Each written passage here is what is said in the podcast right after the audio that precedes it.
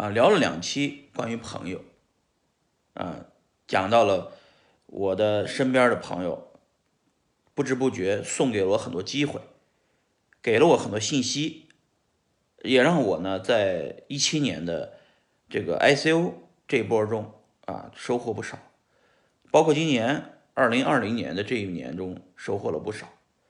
DeFi，这 DeFi 这波呢，这个经历我跟大家差不多，我是先从朋友推荐的一个频道看到了康胖这个东西啊，就是去中心化借贷啊。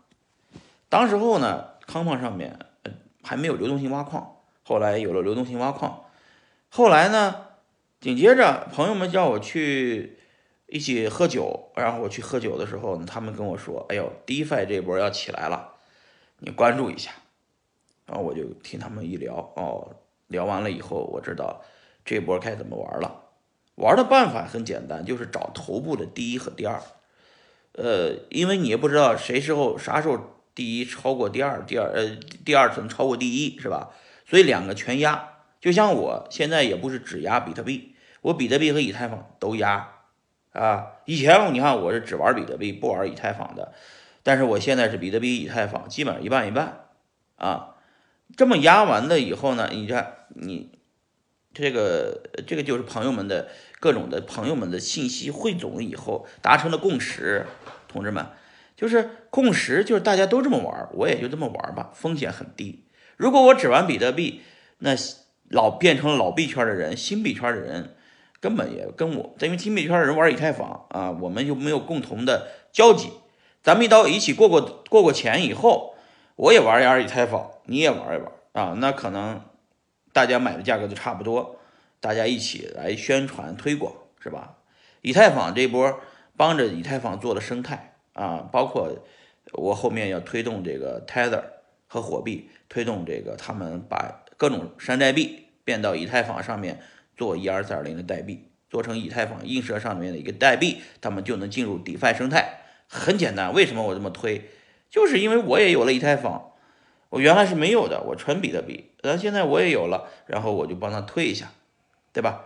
这就是我的一个逻辑。哎，就是朋友越来越多了，因为玩的币种越来越多了，我两个全压，呃，这种玩法呢，呃，就是第一、第二啊。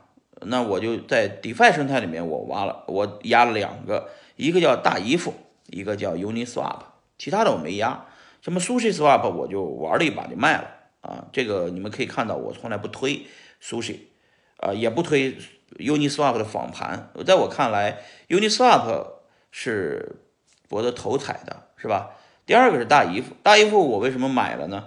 很简单，大姨夫是帮我理财的，我有这个需求，他帮散户理财，但是大姨夫和这个二姨夫我就没有买二姨夫啊，同样。康胖我挖到以后，基本上挖卖提了虽然康胖和这个 Eva 都是借贷领域里面做的好的，但是我在 Uni，在我玩的这个生态里边，我逻辑是非常清晰的。谁的赚钱能力强，我玩谁。Uniswap，你知道他们一年赚多少钱吗？去年的盈利情况是三点五亿美金，去年那个行情三点五亿美金。Uni，呃，这个康胖，呃，那对比这个 Uniswap 就挣的太少了，是吧？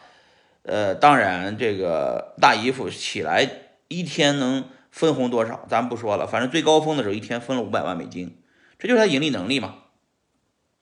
所以有盈利能力的 DeFi 项目和这个一七年纯粹是泡沫的那一波不一样了。所以说，基本上你要记住，这是所有的信息都是朋友们达成的共识啊，不是我一个人说了算的。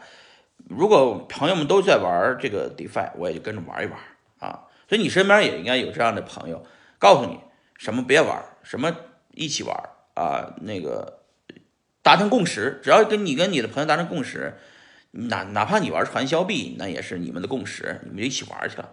要赔一起赔，要赚一起一起赚，是吧？这是我说的逻辑。要有朋友，没有朋友没有意思，人生很没有色彩是没有意思的。